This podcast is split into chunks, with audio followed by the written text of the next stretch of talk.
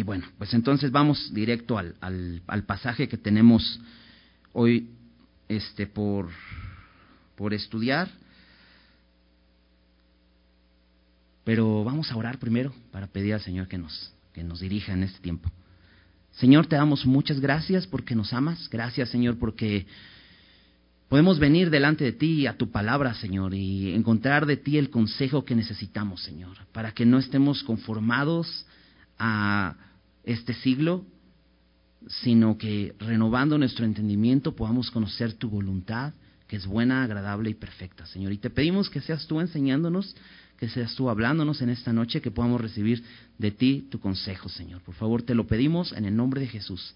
Amén. Pues bien, primera de, segunda de Samuel, perdón, segunda de Samuel, capítulo 4. La semana pasada estuvimos estudiando capítulo 3 y estamos en esta, en esta etapa de, ¿cómo, cómo decirlo? Transición entre un reino y otro. David ya empezó a reinar, pero solamente está reinando en, en Judá. Digamos que es, eh, ahora el reino está dividido. Más adelante en, en, el libro de los reyes vamos a ver que el, reino se divide y queda dividido muchos años. Este, pero aquí son algún tiempo el reino está dividido. ¿Por qué? Porque está reinando eh, David únicamente en esta zona de Judá, que es de donde viene David, de esta, de esta tribu, pero el hijo de Saúl fue puesto como rey en Israel y Israel representa todas las demás tribus menos Judá. Entonces es, hay esta división. Pero recordando un poco lo, que estuvimos viendo la semana pasada, realmente Isboset, que es este hijo de Saúl, no se puso él como rey. ¿no? Digamos, él no tomó como el, el, el cargo porque, bueno, mataron a su padre, entonces él va a tomar el cargo, sino llega Abner, que era el general del ejército, y lo pone. Y, veíamos a Abner más bien como, como el rey y, más bien ocupando a Isboset como,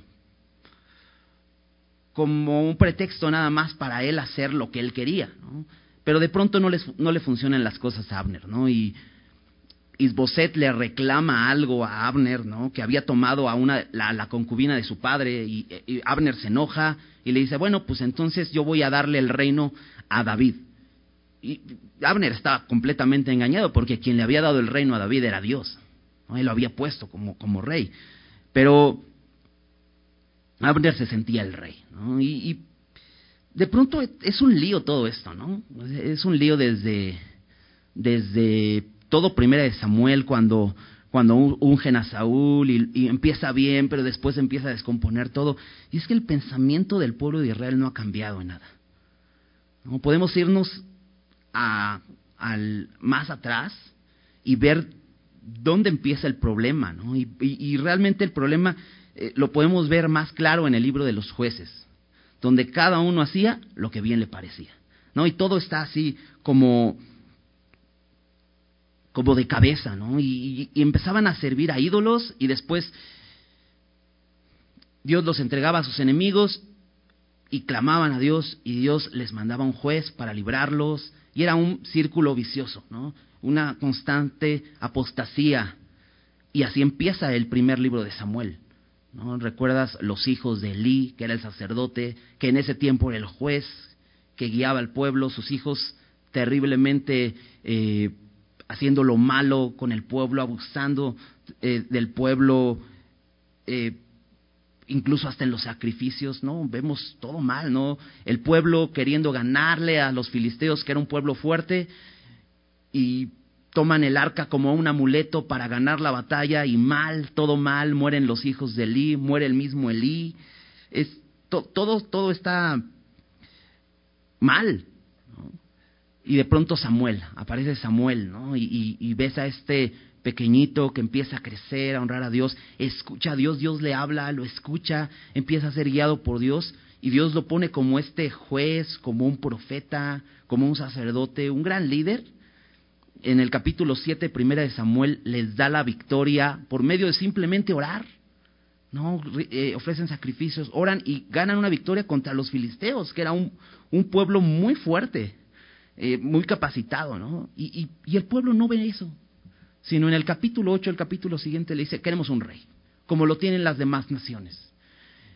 Y, Dios le dice a Samuel, pues dáselos, ¿no? es lo que quieren, no, te ofendas, ¿no? no te rechazan a ti, me rechazan a mí, dáselos. Pero diles cómo les va a ir. Y al final el pueblo dice, no, no es cierto, nos va a ir muy bien. Y pues no les va nada bien, ¿no? Nada bien, lo, lo vimos, ¿no? Termina, termina muy mal la vida de Saúl. ¿Por qué recapitulo tanto? Porque así soy, perdónenme. Este, siempre me gusta recapitular. Me sirve a mí y como que quiero ponerlos en contexto, pero es que lo que vamos a ver hoy creo que tiene que ver mucho con la mentalidad del pueblo en general. ¿Cómo, ¿Cómo piensan todos y de alguna manera como en el tiempo de los jueces haciendo lo que bien les parece, lo que, lo que ven que los demás hacen sin seguir la dirección de Dios.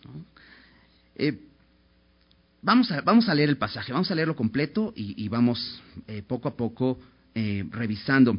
Dice, luego que oyó el hijo de Saúl que Abner había sido muerto en Hebrón, las manos se le debilitaron y fue atemorizado todo Israel. Y el hijo de Saúl tenía dos hombres, capitanes de bandas de merodeadores. El nombre de uno era Baana y el otro y el del otro Recab, hijos de Rimón, Beerotita de los hijos de Benjamín, porque Berot era también contado con Benjamín. Pues los Berotitas habían huido a Gitaim y moran allí como forasteros hasta hoy. Y Jonatán, hijo de Saúl, tenía un hijo lisiado de los pies.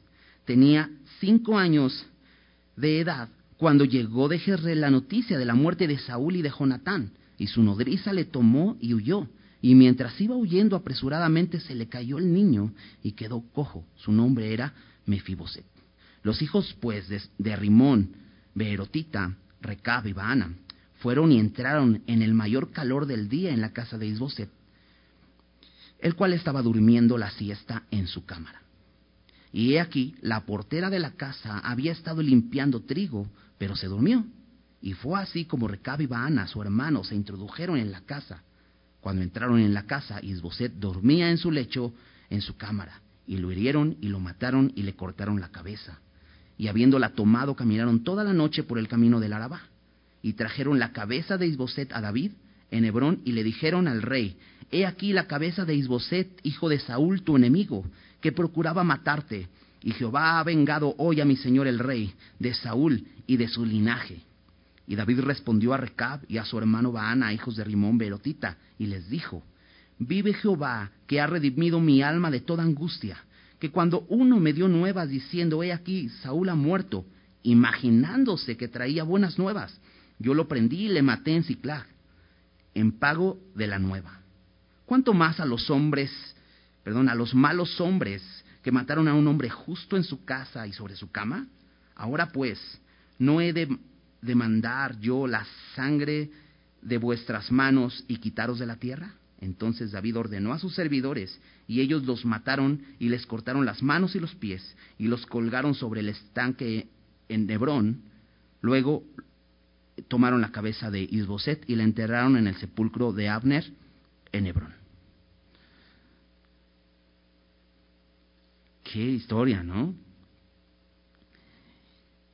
Vamos, vamos viendo paso a paso. ¿no? Dice, al escuchar, dice, luego que oyó el hijo de Saúl que Abner había sido muerto en Hebrón, las manos se le debilitaron y fue atemorizado todo Israel. Y te decía, realmente es un caos. Israel está en una crisis, está en un en un problema porque no tienen rey. Bueno, sí tienen porque es Isboset, pero en sí, pues no tienen porque es un títere Isboset. ¿no? Y Abner murió, ¿no? El que a lo mejor podría tener una idea de liderazgo sería el general del ejército, pero murió, lo mató Joab. Entonces, nos menciona que se le debilitan las manos a, a Isboset, y es que Isboset realmente tenía sus fuerzas en Abner. Él no tenía la capacidad de ser rey. Pero esto provoca también temor en todo el pueblo. Y, lo vimos en el capítulo 31 de Primera de Samuel, como al enterarse, dice en el versículo en el versículo 7 que al enterarse que Saúl había muerto, dice que el pueblo dejó sus ciudades y huyeron, y los filisteos vinieron, habitaron en ellas. Entonces sucede un tipo de migración, salen de su, de su tierra. ¿Por qué? Porque no tienen rey, entonces están temerosos. Pero qué triste, porque es el pueblo de Dios. Ellos habían desechado a Dios de tal manera que si Saúl, su rey, había muerto, entonces se sentían abandonados, se sentían perdidos. Y entonces tienen que huir de su propia tierra que Dios les había dado. O sea, se habían olvidado completamente de Dios y tenían una mentalidad completamente mundana. ¿no? Dice, dependían de un gobierno, dependían de un rey terrenal. Qué triste es cuando, cuando como cristianos estamos pensando así, ¿no? Estamos tan enfocados en qué está sucediendo en México. Oye, ¿qué presidente eligieron? No, yo creo que este sí es el bueno. Y estamos enfocados en eso, ¿no? Cuando no deberíamos, porque tenemos un Dios que es soberano y que todo gobierna y que Él está en control de nuestras vidas, incluso de las circunstancias, aunque sea un bueno o un mal gobernante, de eso, de eso no depende nuestra seguridad. Pero, pero este pueblo no está confiando en Dios. Es un pueblo que confía en un hombre. Y entonces, este hombre, como Isboset, confía en un hombre que es Abner, y Abner muere, y él está muerto de miedo. Como, como dicen por ahí, hijo de tigre, pintito, ¿no? Porque así era Saúl. Saúl era un hombre temeroso. Y aquí vemos a Isboset igual, lleno de temor. Y eso provoca que el pueblo sea temeroso. Por eso Dios quería que estuviera como como rey en su pueblo o como un gobernante o quien liderara a su pueblo, alguien que temiera a Dios, porque este rey los iba a llevar al pueblo a temer a Dios. Pero aquí, un hombre que teme al hombre, que lleva a un pueblo a temer al hombre. Entonces están en crisis, el pueblo está en una crisis tremenda. Y es que menciona eh, el, versículo 1, dice, Luego quedó el hijo de Saúl. Ahora, ¿qué hace el hijo de Saúl siendo rey? No, sé si te has preguntado, ¿por qué el hijo tendría que ser el rey? Y, algunos comentarios dicen, pues es que eso es lo que se hacía, ¿no? Lo que se acostumbraba en esta zona es que, pues el hijo heredaba el trono del padre. Ok, pues, pues sí, eso, eso ha sido, y no solo en Israel, ha sucedido en todo el mundo, donde hay reyes, pues no, no hay democracia, no hay votaciones, sino ¿quién, quién hereda el, trono? Pues el hijo. Dices, eso es lo que se hace. Y, y mi pregunta era eso, pero es el primer rey. Solamente Israel ha tenido un rey. ¿Por qué es lo que se hace? ¿Quién dijo? Es mi pregunta, ¿por qué él tenía que ser el rey? pues es lo que se hace. Y entonces, en muchas de las decisiones que tomamos, ¿por qué las hacemos? ¿Por qué tomamos ciertas decisiones? Y, y, muchas veces nuestra respuesta, pues es que eso es lo que se hace, ¿no? Como por tradición. Y es que Israel quería un pueblo como las demás naciones. Entonces terminaban copiando el modelo de las demás naciones. Pero Israel era un pueblo diferente. ¿Qué significa Israel? Gobernado por Dios.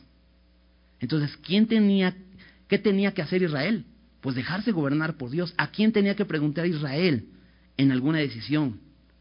Pues a Dios. Pero este pueblo se había conformado. Recuerdo este versículo que dice Pablo, que escribe Pablo en, en Romanos 12.2. No se conformen a este siglo, sino transformaos por medio de la renovación de vuestro entendimiento para que comprobéis cuál sea la buena voluntad de Dios, agradable y perfecta. No se conformen. Pero muchas veces nos conformamos y entonces tomamos las decisiones en base a lo que se hace. Pues sí, eso se hace. Y este pueblo tenía que ser diferente. Y creo que como cristianos debemos considerar esto. En nuestras decisiones debemos preguntarnos, ¿por qué hago lo que hago? porque así se hace o porque Dios dice en su palabra. Y tenemos que renovar nuestro entendimiento para no vivir así como vivía este pueblo. Cada uno hacía lo que bien le parecía. Y creo que eso sigue siendo la constante. ¿Por qué? Porque Isboset fue, puesto por rey cuando no debía estar ahí. Ya había un rey que Dios había escogido. No era de la familia de Saúl. ¿Y qué importa? Si Dios lo escogió, Él es Dios de Israel. Entonces tenían que hacerle caso, pero nuevamente esta forma eh, tradicional de vivir la vida no nos sirve. Es bueno consultar a Dios. Entonces este hijo de Saúl está ahí tratando de reinar cuando no tiene la capacidad, ni siquiera ha sido llamado por Dios, y dándole al pueblo temor, no le da seguridad. Y nos menciona algo más, dice el versículo 2, y el hijo de Saúl tenía dos hombres, capitanes de bandas de merodeadores. El nombre uno, de uno era, era y el otro Recab, hijos de Rimón, Berotita, de los hijos de Benjamín, porque Berot era también contado con Benjamín. Pues los Berotitas habían huido a Gitiam y moran allí como forasteros hasta hoy. Nos dice algunos datos interesantes. Isboset, como este rey, que intentó reinar, pues se organiza, ¿no? Y pues, bueno, a mi general lo tengo, no lo puedo quitar, es Abner, sigue siendo el mismo, pero pues tengo a gente que puede, como, como un rey, que tengo bandas de merodeadores, ¿por qué Israel tendría estas bandas de, ladrones que iban a hacer incursiones a otros lugares? Pues porque copiaban el modelo, básicamente, de otras naciones. De hecho, David hizo lo mismo, ¿no? Cuando estuvo con los filisteos. Eh, pero dice que tenía capitanes de bandas de merodeadores y nos dice quiénes son, nos da sus nombres, pero no importa tanto sus nombres, sino más bien de dónde son estos hombres. Dice que son verotitas de los hijos de Benjamín. Y luego nos da un paréntesis y nos dice que porque eran contados con los hijos de Benjamín. Pero es muy interesante que estos verotitas no eran israelitas. Estos verotitas los podemos ver como gabaonitas. Si recuerdas en Josué, déjame recordarte eso, en Josué sucede una historia interesante cuando llega Josué con el pueblo de Israel a conquistar la tierra prometida, derrotan a Jericó, luego derrotan a Jai después de una este, previa eh, derrota, este, ganan esta vez la batalla cuando pelean correctamente. Y esto eh, se corre la voz en todo este territorio de, Canaán. Los, los, cananeos, todas estas naciones, los hebeos, fereceos, ¿te acuerdas? Todos ellos, se organizan para hacer un ejército y pelear contra Israel, pero los gabaonitas, que también eran de esa zona, se les ocurre una, una idea. Dice que eh, usaron de astucia y fabrican un engaño. Se visten con ropas viejas, zapatos viejos, este, colchones viejos, ah, no, ese es el, el, de los colchones, ¿no? Este, bueno, buscan verse como, como todos viejos, ¿no? Así como su ropa vieja, y se hacen pasar por embajadores que vienen de una tierra muy lejana, que escucharon que Israel es un pueblo que Dios había introducido a la tierra y dice, venimos a hacer alianza con ustedes. El pueblo dice, pero ¿cómo sabemos que no son de aquí? No, mira, pues ve mi ropa, mira el pan que, que traemos lo traíamos caliente cuando salimos y mire, ya está mozo. Entonces engañan al pueblo de Israel y hacen pacto con ellos. Es muy interesante porque no consultan a Dios, dice el texto, que hacen pacto con ellos, pero no consultaron a Dios. A los tres días se enteran que estos gabaonitas son de, los mismos pueblos de ahí que debían destruir y no pueden romper el pacto. ¿Por qué? Porque habían jurado por Jehová, ¿no? Y no como pueblo de Israel no podían tomar el nombre de Dios en vano. Entonces, no los podemos destruir. Josué le reclama y dice, ustedes nos engañaron y nos hicieron jurar por Jehová, por nuestro Dios. Pero no rompen el pacto, sino lo que hacen es, ok, lo que va a hacer es que ustedes, sí, les vamos a preservar la vida, pero ustedes se van a convertir en siervos de Israel y los convierten en leñadores y aguadores. Eran los que iban a, mantener con leña al pueblo y a la casa de Dios, al, lugar donde estaba el tabernáculo, para que hubiera eh, esa leña constante para todos los sacrificios y esto, y, y agua. Entonces iban a, iban a traer agua desde los estanques, de los ríos, hacia el pueblo. Entonces, pero les preservan la vida. Y esto es misericordia, ¿no? Cuando pasamos por ahí, puedes checarlo ahí en, en jueces, eh, perdón, Josué capítulo 9, este, puedes checar la enseñanza o puedes echarle una lectura, porque es, interesante lo que sucede aquí. Pero los Gabaonitas eh, son estos hombres, y, esta era una de sus ciudades, Berot. Entonces, estos hombres que estamos viendo aquí realmente ya tenían una labor, ya tenían un propósito dentro del pueblo. Tanto Baana como Recab, como su padre Rimón y su familia, ellos estaban destinados a ser aguadores y leñadores. ¿Qué hacían siendo capitanes en una banda de merodeadores del rey? No sé, quizá, déjame especular un poco, Isboset los vio leñadores, ¿te imaginas? ¿No? Huertotes, ¿no? Este, aguadores, ¿no? Cargando, ¿no? Pues, no, pues eran unos roperos, ¿no? Así, fuertotes, ¿no? Dice, estos están buenos para ser capitanes. ¿no? Dejado, o sea, el dejarme llevar por lo que veo y decir, ah, no, estos sí, se ve que tienen presencia, estos van a ser buenos capitanes.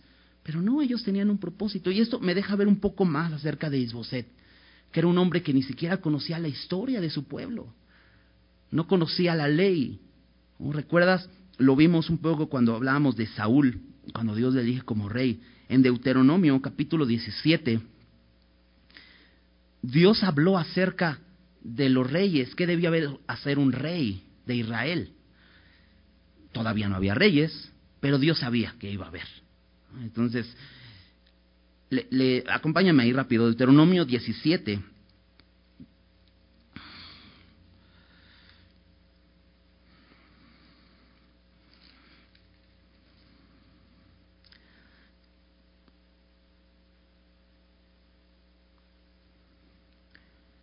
Eh, después de dar algunas instrucciones de no, no hacer, no tomar muchas mujeres y no tomar este caballos y riquezas y todo eso, eh, en el versículo 18 dice, y cuando se siente sobre el trono de su reino, entonces escribirá para sí en un libro una copia de esta ley, refiriéndose a estos, estos cinco libros que tenemos desde Génesis hasta Deuteronomio, que era la ley. Dice, del original, que está al cuidado de los sacerdotes levitas, y lo tendrá consigo y leerá en él todos los días de su vida. Fíjate el propósito, para que aprenda a temer a Jehová su Dios, para guardar todas las palabras de esta ley y estos estatutos, para ponerlos por obra, para que no se eleve su corazón sobre sus hermanos, ni se aparte del mandamiento a diestra ni a siniestra, a fin de que prolongue sus días en su reino, él y sus hijos en medio de Israel. ¿Qué tenía que hacer un rey? Transcribir la Biblia. Qué importante. Y esto es algo que podemos aprender, que nosotros tenemos que conocer la voluntad de Dios, porque Dios sabía que no sería fácil para un hombre el reinar, el estar al frente. Necesitaba la dirección de Dios, necesitaba el temor de Dios. Aquí dice para que aprenda a temer, para que aprenda a temer a Jehová su Dios, para que aprenda a obedecer. Y lo vimos, Saúl definitivamente no hizo esto, porque no temía a Dios, no, no obedecía a Dios. Dice Romanos 10, 17, así que la fe es por el oír y el oír por la palabra de Dios. ¿Se necesitaba fe? Claro. Iba a haber batallas, iban a haber enemigos fuertes que necesitaban ante el temor, fe. Y estos reyes evidentemente no tenían fe porque no conocían al Señor. ¿Qué, tenía que estar haciendo Isboset?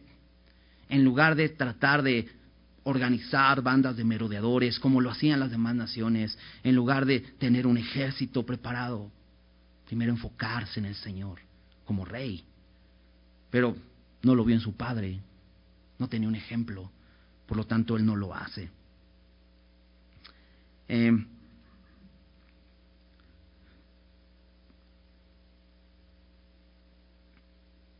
bueno, vemos un poco más de, de, Isboset, pero sigamos viendo acerca de estos de estos hombres eh, de Berot, de, de Bana y Recab. Bueno, leímos todo el pasaje y vemos que estos son dos siervos de, de Isboset que él pone, que no deberían estar ahí, y que ellos mismos matan a Isboset, ¿no? Pero de repente hay un, hay un paréntesis que, como que está fuera del texto, ¿no? De la historia que estamos viendo, porque después en el versículo 5 regresa. Este versículo 4 nos da un dato interesante, importante, ¿no? Dentro de, este, de esta crisis que está viviendo Israel. Porque dice, y Jonatán, hijo de Saúl, tenía un hijo lisiado de los pies. Y nos dice por qué estaba lisiado de los pies.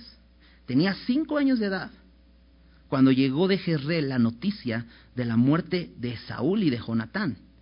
Y su nodriza le tomó y huyó, como lo hicieron, como lo vimos en el capítulo 31, como lo hicieron eh, mucha gente que huyó de sus ciudades al enterarse de esta noticia que ha muerto su rey, huyeron.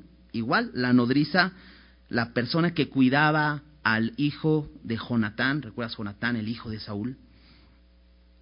Igual, con este pensamiento de que pues el heredero, el heredero, pues lo van a matar, pues vámonos, ¿no? En lugar de confiar en el Señor, esta mujer toma al niño. Está bien fuerte esta historia, ¿no? Te imaginas un pequeñito, cinco años, y dice que mientras iba huyendo, apresuradamente se le cayó el niño y quedó cojo.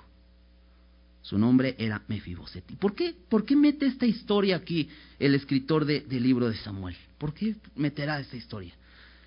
Porque Israel está en crisis. No tienen rey. Bueno, tienen un rey temeroso, que ya, se, que ya le mataron a su general y no sabe gobernar. Está en crisis. ¿Qué vamos a hacer? Y otro posible heredero al trono, que era Mefiboset, que era el hijo de Jonatán, digamos así viene por, por escalerita, ¿no? Si no era Saúl era Jonatán, si no era Jonatán era su hijo. Nos dice que está lisiado de los pies. Tampoco es capaz de gobernar necesita quien lo lleve, quien lo traiga, no podría salir a la guerra, a hacer la batalla, ¿no? a liderar una batalla, está lisiado de los pies. Para, para este momento quizá Mefiboset tendrá 10, 12 años, es un niño, pero aparte está lisiado. Entonces, no hay quien reine. Y, y creo que de esto podemos entender una verdad espiritual. Dios es el único que puede gobernar en nuestros corazones. Nadie más. Nosotros no somos capaces de reinar nuestras propias vidas. Definitivamente. Necesitamos un rey. Y ese rey es Jesús. Aquel que Dios ha ungido. Aquel que Dios ha enviado. Aquel que Dios ha dispuesto. Nosotros no podemos disponer quién reinará nuestro corazón. Bueno, lo podemos hacer y nos vamos a meter en problemas. ¿No recuerdas qué significado? ¿Qué significaba Saúl? Significaba pedido, ¿no? Eh, había sido pedido por el pueblo, pero no era la voluntad de Dios. Él no era el rey que Dios había escogido. Sin embargo, David sí. Nosotros no somos capaces. Eh, Isboset no era capaz de reinar, sencillamente por el hecho de que Dios no lo había escogido para ese propósito nosotros no somos capaces de reinar, porque Dios no nos ha escogido con ese propósito. Filipenses capítulo 2 habla de Jesús. Y después de que Jesús se humilló hasta la muerte y muerte de cruz, dice en el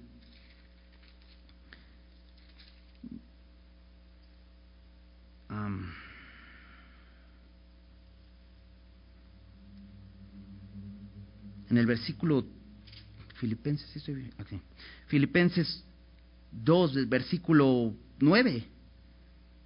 Dice, por lo cual Dios también lo exaltó hasta lo sumo y le dio un nombre que es sobre todo nombre, para que en el nombre de Jesús se doble toda rodilla de los que están en los cielos y en la tierra y debajo de la tierra, y toda lengua confiese que Jesucristo es el Señor para gloria de Dios Padre. No lo cantábamos hace un rato, ¿no? Solo es la gloria para Jesús, porque Él es el Señor, el que Dios ha puesto como el Señor, no hay otro. No somos nosotros, no somos los indicados para reinar.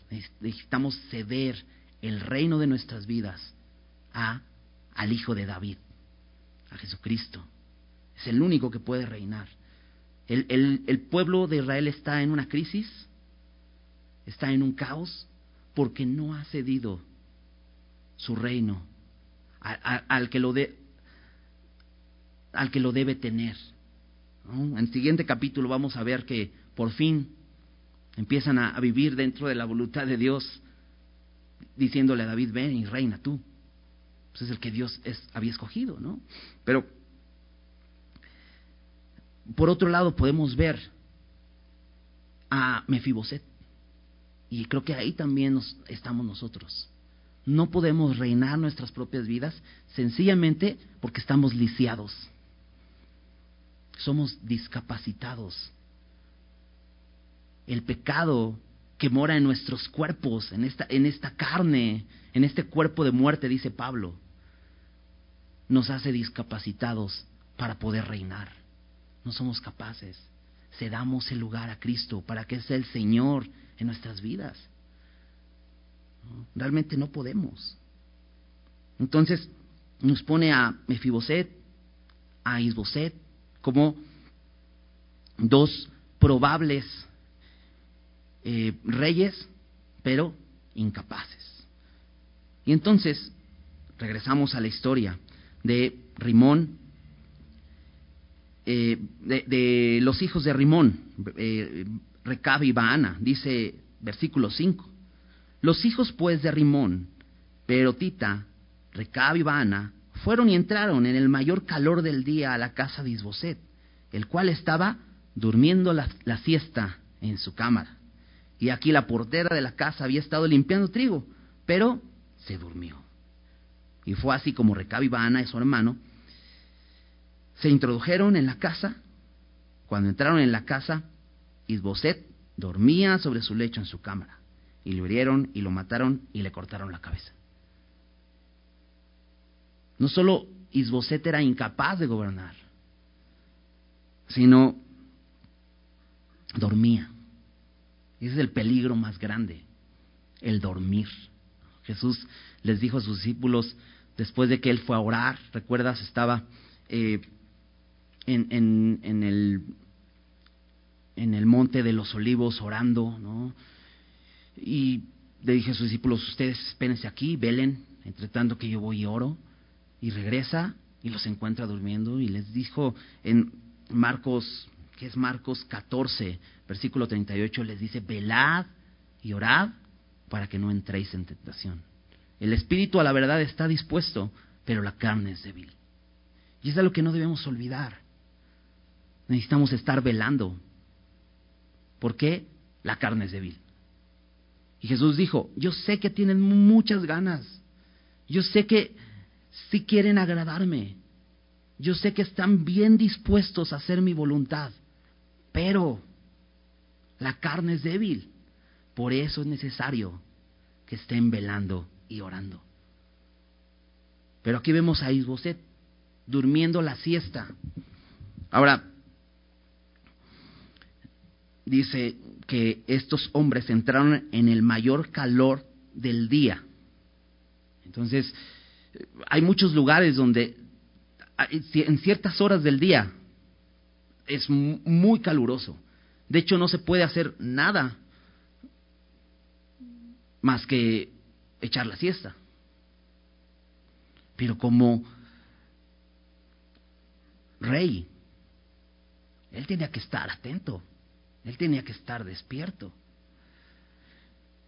Nuevamente, podemos decir, pues es que eso es lo que se hace. ¿Qué hacía durmiendo? Pues era un príncipe. Pues ¿qué hacen los príncipes? Pues duermen la siesta, ¿no?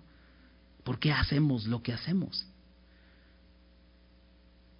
Pues es lo que se hace. Entonces a la hora del día, pues duermo. Incluso hasta la portera se quedó dormida. Y es donde aprovechan estos hombres para entrar. Dice, eh, eh, en Pedro dice que nuestro adversario el diablo anda como león rugiente buscando a quien devorar. Y es nuestro adversario, como estos hombres. Y está buscando a quien devorar. ¿Y a quién van a devorar? Pues al que está durmiendo, al que no se va a defender. Jesús dijo, el ladrón no viene sino para hurtar y matar y destruir.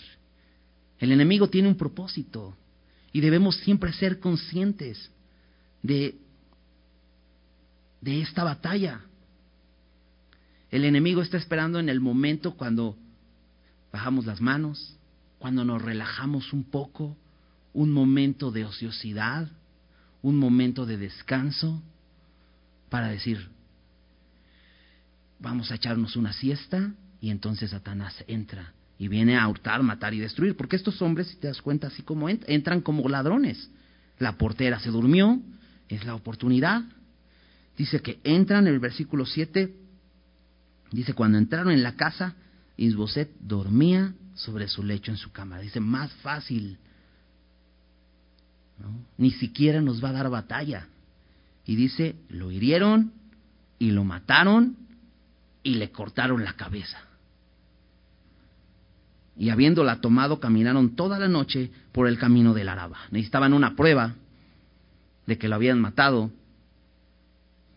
Pues lo mejor era cortarle la cabeza, ¿no? A lo mejor se hubieran llevado un dedo y pues, ¿quién les iba a creer que estaba muerto? No, una mano. Pero le cortan la cabeza. Con eso comprueban que realmente lo han matado.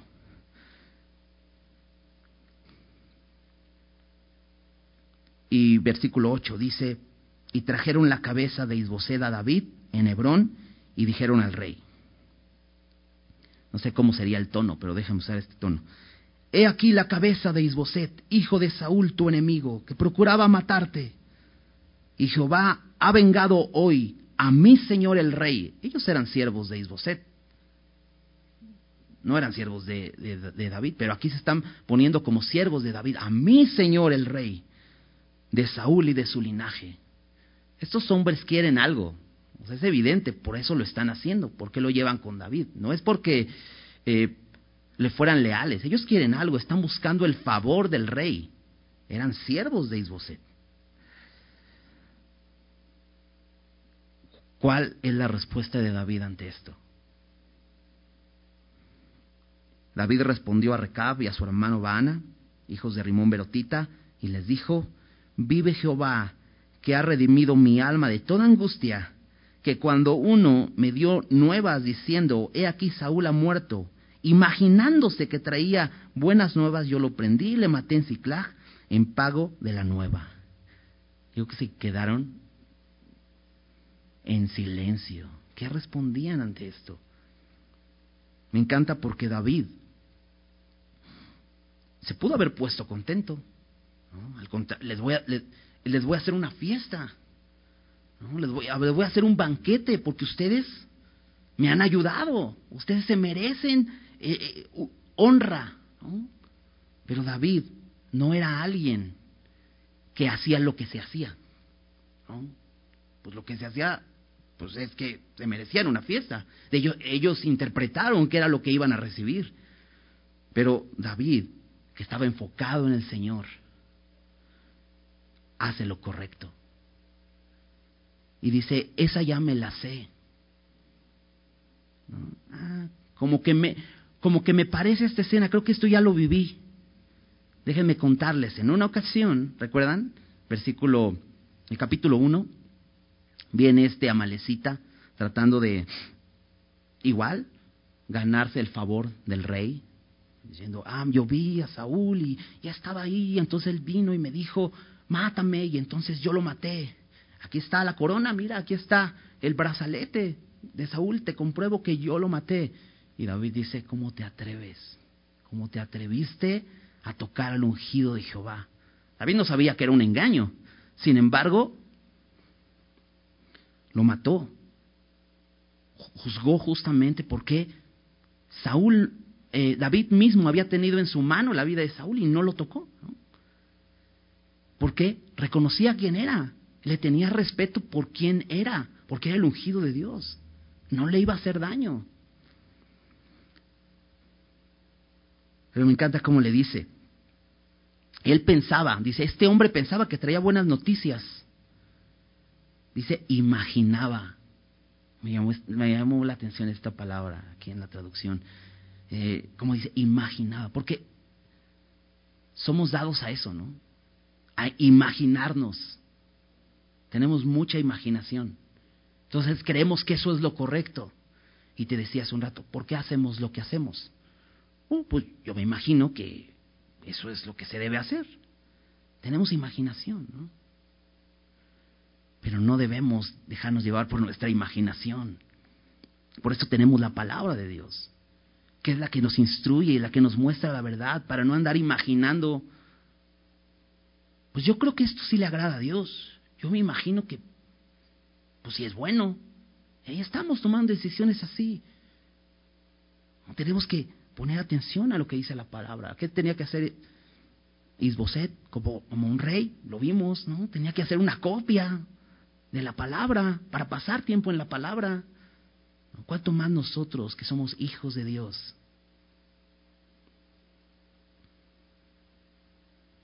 Pero de, de repente olvidamos quiénes somos. Entonces nos conformamos a este mundo. Estos hombres em, de, de, estos verotitas habían olvidado quiénes eran. Habían olvidado que Dios había tenido misericordia de ellos. Ellos debían estar muertos, extintos su pueblo. Pero a causa de este error de Josué y de los ancianos que no consultaron a Dios,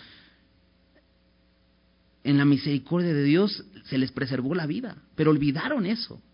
Olvidaron que ellos eran ya siervos de Dios, de alguna manera. Dice que eran contados con el pueblo de Dios, aunque no eran pueblo. Habían olvidado quiénes eran. Y muchas veces olvidamos esto, ¿no? En Primera de Pedro 2, nosotros como iglesia, como hoy un pueblo, que, somos el pueblo de Dios, debemos recordar que no éramos pueblo. En Primera de Pedro, capítulo 2, versículo 9, es, es un versículo muy bello, porque nos honra demasiado, creo, ¿no? Pero de esto somos delante de Dios. Dice, mas vosotros sois linaje escogido.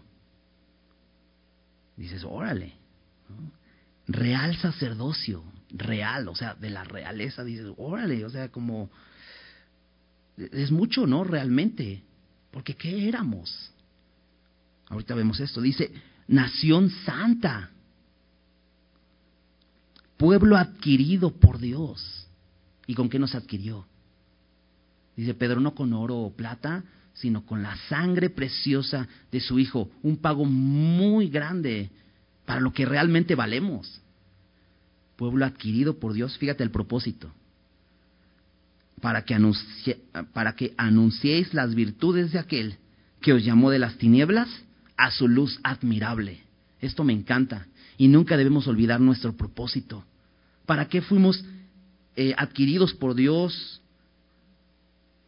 ¿Para qué somos linaje escogido, real sacerdocio, nación santa? Para esto, para anunciar las virtudes de aquel que nos llamó de las tinieblas a su luz admirable. No, no mis virtudes, no lo que yo hago, no, no lo que yo soy capaz de hacer, de, pronto podemos acercarnos a la gente y decir, no, pues es que mira, Dios me eligió y ahora yo soy un campeón y ahora yo soy todo lo puedo y todo esto. Dios no, me llamó a hablar de mí. Mi propósito no es hablar de mí, es hablar de las virtudes de aquel. ¿Cuáles son sus virtudes? Lo poderoso que es, lo bueno, lo fiel, lo misericordioso que es Él. A eso he sido llamado, a hablar las virtudes de aquel que nos llamó de las tinieblas. Ahí estábamos, en las tinieblas, en el caos, en la crisis, a su luz admirable. Tengo que hablar de Él. Dice, vosotros, versículo 10 dice, vosotros que en otro tiempo no erais pueblo. Y ahí estamos, con los gabaonitas. No éramos pueblo, eh, estábamos destinados a ser destruidos, a morir, a ser eliminados. Esa era nuestra condición. En otro tiempo no erais pueblo, pero ahora sois pueblo de Dios. Es lo que somos hoy, por pura gracia. Dice que en otro tiempo no habíais alcanzado misericordia, pero que ahora, pero ahora habéis alcanzado misericordia. No debemos olvidar esto. Estos hombres olvidaron eso. Y entonces persiguieron el favor. Ya habían sido favorecidos de tiempo atrás y ahora querían ganarse el favor del rey. Qué triste es esto, ¿no? Qué triste es como cristianos seguimos muchas veces tratando a través de nuestras obras ganarnos el favor de Dios. Es que yo voy a hacer esto para que Dios me bendiga. Y dice Efesios 1.3, bendito sea el Dios y Padre de nuestro Señor Jesucristo que nos bendijo, ya nos bendijo, con toda bendición espiritual. ¿Qué bendición perseguimos? Si Él ya nos ha bendecido con toda bendición espiritual, ya nos ha dado de su espíritu, estamos completos en Él, dice Colosenses. ¿Qué perseguimos? ¿Qué intentamos ganar? Ahora dice Efesios 2.8 que por gracia somos salvos. No lo merecíamos. Es un regalo inmerecido por medio de la fe, solamente a través de creer en Jesucristo. Pero en el versículo 10 de Efesios 2 dice que somos hechuras suyas creados en Cristo Jesús para buenas obras. Pero esas buenas obras ya no son para justificarnos, ya no son para alcanzar el favor de Dios, más bien porque ya nos dio su favor, porque ya nos bendijo, porque ya nos salvó. Ahora respondemos. Todas nuestras obras hoy en Cristo simplemente son una respuesta a su gracia. ¿No? Estamos agradecidos con Él, ya no perseguimos un favor, pero estos hombres trataban de ganarse el favor. Y siempre que alguien trata de ganarse el favor de Dios, falla.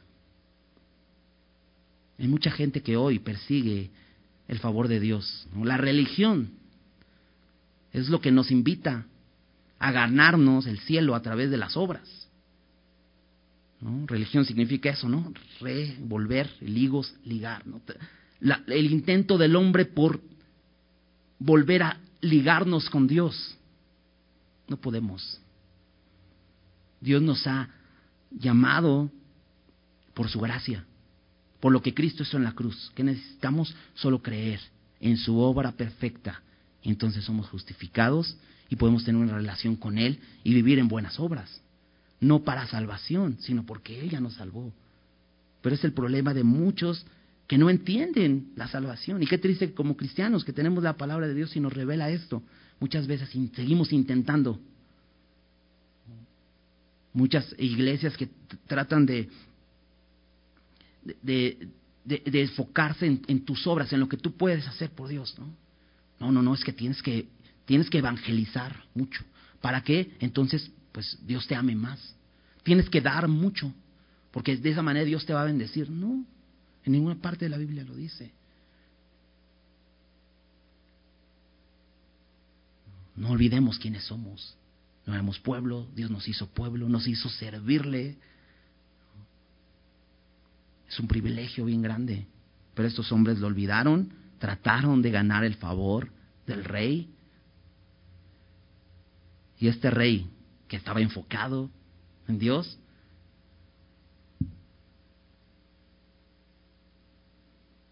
dice, ya me la sé. Dice, ese hombre se imaginó que me traía buenas noticias y mató, o me dijo que mató a Saúl. Y fíjate cómo dice en el, versículo 11, dice, ¿cuánto más a los hombres a los malos hombres que mataron a un hombre justo en su casa y sobre su cama. No solamente porque considera que Saúl era un mal rey, de alguna manera, pues sí, se lo merecía, ¿no? Digamos. Pero bueno, ponle no, pero estaba en batalla, estaba en un lugar donde podía morir, donde, donde su vida estaba en riesgo. Pero dice, ustedes ni siquiera son eh, buenos guerreros, ¿no? O sea, abusaron de tal manera que a un hombre, incluso le llama justo. Me encanta David, ¿no? Porque sabía que Isboset no tenía la intención de, de, apoderarse del reino, sino más bien lo pusieron. Quizá conocía a Isboset y lo nombra como un hombre justo, pero además indefenso. Y entonces dice, ahora pues, ¿no he de demandar yo su sangre de vuestras manos y quitaros de la tierra? Si lo hice con ese hombre que pensaba que traía buenas noticias, ¿cuánto más lo voy a hacer con ustedes? ¿Sabes? David es un hombre justo. Y buscó la justicia. La justicia de Dios, lo hacer lo correcto. Entonces David ordenó a sus servidores y ellos los mataron y les cortaron las manos y los pies y los colgaron en el estanque en Hebrón. Luego tomaron la cabeza de Isboset y la enterraron en el sepulcro de Abner en Hebrón. David no era alguien que se dejaba seducir, ¿no? porque estaba enfocado en el Señor. Ahora, no es que David, Dios lo eligió porque haya visto algo bueno en él. Dios lo eligió también por gracia. Era un hombre débil también. Y lo vamos a ver más adelante, igual cometiendo errores, pecando. Pero era un hombre que era capaz de entender la voluntad de Dios. Y creo que podemos aprender de esto. Como la perspectiva que nos da la palabra de Dios es la que nos hace tomar la decisión correcta. Para no vivir imaginándonos qué es lo correcto, para no simplemente hacer las cosas que pensamos que están bien, necesitamos la palabra. La necesitaba Isboset, estaba disponible. De hecho, Isboset tenía como rey esa oportunidad, porque en la ley estaba escrito incluso esto. Era un privilegio, no había muchos, no, no, había muchas copias. Y él iba a tener el privilegio de copiar del original, ¿no? Y, y, y, dejó de lado ese privilegio, ¿no? Y hacía lo que pues pensaba que se hacía, ¿no? El pueblo había perdido ese privilegio. Pero nosotros tenemos un gran privilegio ahora. Incluso tenemos una Biblia impresa frente a nosotros y tenemos aplicación en el teléfono. Tenemos la palabra de Dios así en cualquier lado para poder echar mano de ella y no simplemente vivir conformándonos a este siglo diciendo, ah, pues es lo que se hace, sino buscando la voluntad de Dios, qué es lo que quiere para mi vida. Para no, no no pensar incorrectamente como piensa el hombre. Ah, pues sí, buenas obras para ganarme el cielo. Pues eso es lo que se hace, ¿no? ¿Por qué haces lo que haces? Pues es que de esa manera me voy a ganar el cielo. No, la Biblia nos muestra cuál es la voluntad de Dios. Es creer en su Hijo. Es que nosotros le rindamos nuestro corazón al Rey, al Rey de Reyes, aquel que Dios puso como el único medio de salvación. No hay otro. ¿No? De hecho, vivimos en un país donde la gente vive en una religión, ¿no? Hay una religión como eh, tradicional, hasta le llamamos así, pues la religión tradicional. ¿Y por qué haces lo que haces? ¿Por qué, ¿Por qué sirves a ese Dios, a ese ídolo? Pues, pues así me enseñaron, ¿no? Sin, sin luz, ¿no? O sea, completas tinieblas. Pero a nosotros Dios nos ha llevado de la luz, de las tinieblas, a su luz admirable. No debemos vivir en el, pues así se hace, o imaginándonos qué es lo correcto cuando tenemos la revelación de la palabra de Dios. En el Salmo 19, que David escribe, y creo que aquí, aquí podemos saber por qué David tenía la perspectiva correcta. En el Salmo 19, en, el versículo, eh, a partir del versículo 7 dice, la ley de Jehová es perfecta, que convierte el alma.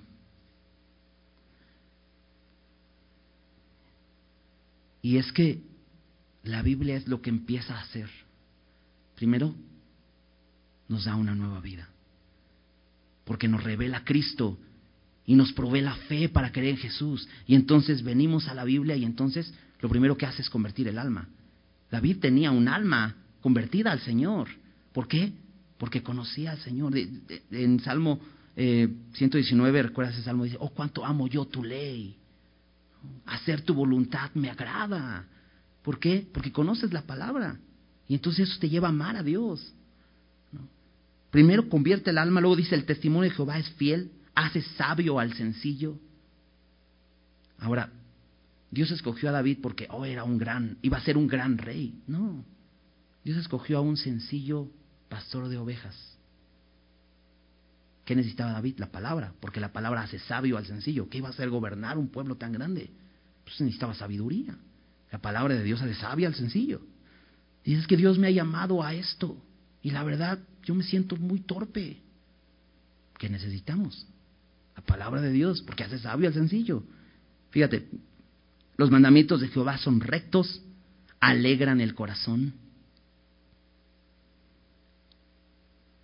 ¿Cómo estaba Isboset? Manos caídas, manos débiles, asustado. Pero la palabra de Dios alegra el corazón. Dice el precepto de Jehová es puro, alumbra los ojos. No nos da guía, nos da perspectiva, abre nuestros ojos para no vivir simplemente en el, pues eso es lo que se hace, ciegamente haciendo lo que todos hacen, sino nos abre los ojos, es lumbrera nuestro camino, la palabra de Dios, alumbra los ojos. Los juicios de Jehová son verdad, todos justos. David tenía ojos abiertos manipular por estos hombres. E hizo lo justo. Porque hacemos lo que hacemos. ¿Con quién, nos podemos identificar en, esta historia? Por una parte está Isboset, ¿no? un hombre que está ahí tratando de ser rey cuando no debería ser rey, temeroso y débil, que temía en los hombres, que temía a los hombres, no temía a Dios desinteresado por la palabra, ni siquiera la historia de su pueblo sabía, como para poner a estos hombres como, como capitanes y durmiendo. O con Mefiboset, quizá, incapacitado.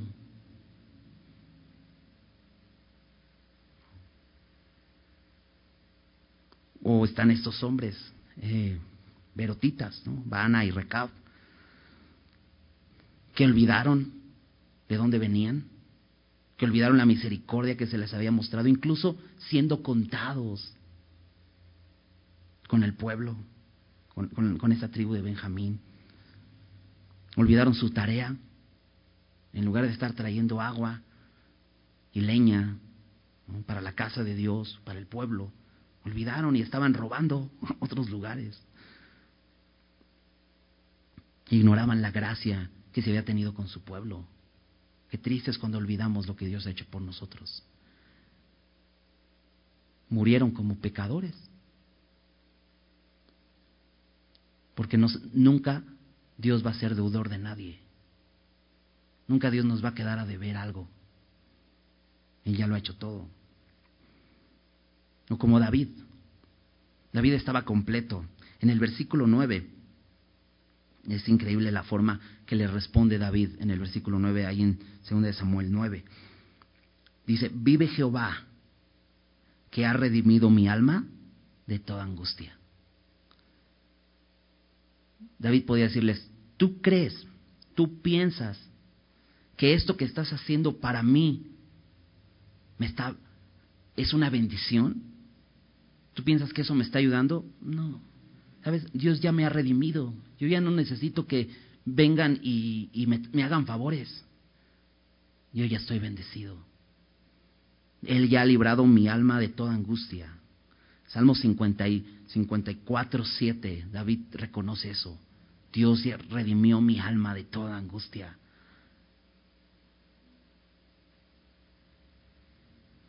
Y es que cuando Dios nos salva, no necesitamos nada estamos completos. David era un hombre que estaba completo.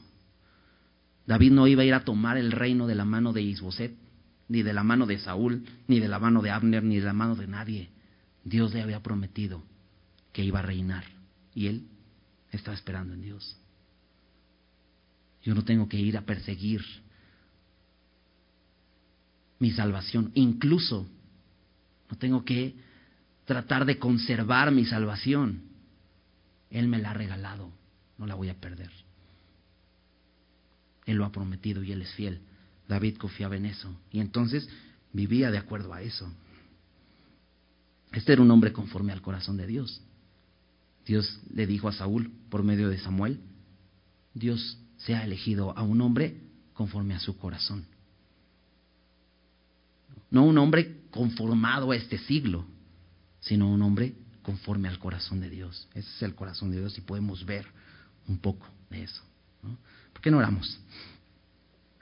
Señor, gracias por tu palabra, Señor. Es, es increíble, Dios, cómo nos muestra, Señor, que tantas veces simplemente hacemos lo que hacemos porque pensamos o imaginamos que es lo correcto sin tomarte en cuenta, sin conocer tu palabra, ignorando completamente que tenemos una lámpara a nuestros pies para no vivir tropezando. Señor, perdónanos si en, momentos simplemente hemos hecho las cosas por pura tradición, porque así se hace y, y no te hemos tomado en cuenta. Señor, no permitas que vivamos como este pueblo que hacía lo que bien le parecía simplemente sin tomarte en cuenta. Señor, permítenos rendirte en nuestra vida, reconociendo como el único rey no hay, Señor, quien pueda reinar nuestras vidas, ni siquiera nosotros mismos somos capaces. No nos has llamado a eso. Nos diste a tu Hijo para que vengamos y toda rodilla se doble y toda lengua confiese que Jesucristo es el Señor de señores, el Rey de reyes. Solo en ti hay salvación. Y solamente por lo que tú hiciste por nosotros, Señor. No podemos hacer nada, no podemos ganar tu favor. Definitivamente Tú ya lo hiciste todo para que simplemente vengamos y recibamos tu gracia y seamos bendecidos con toda bendición espiritual. Gracias Señor, gracias por esto que nos has mostrado. Sigue haciendo tu obra en nosotros y caminemos Señor, guiados por ti Señor, que caminemos en la luz y con ese propósito que nos has dado tan bello de ir y anunciar tus virtudes, ir a anunciar lo que tú has hecho por nosotros, Dios. Gracias te damos por tu palabra, gracias por esta noche. En el nombre de Jesús, amén.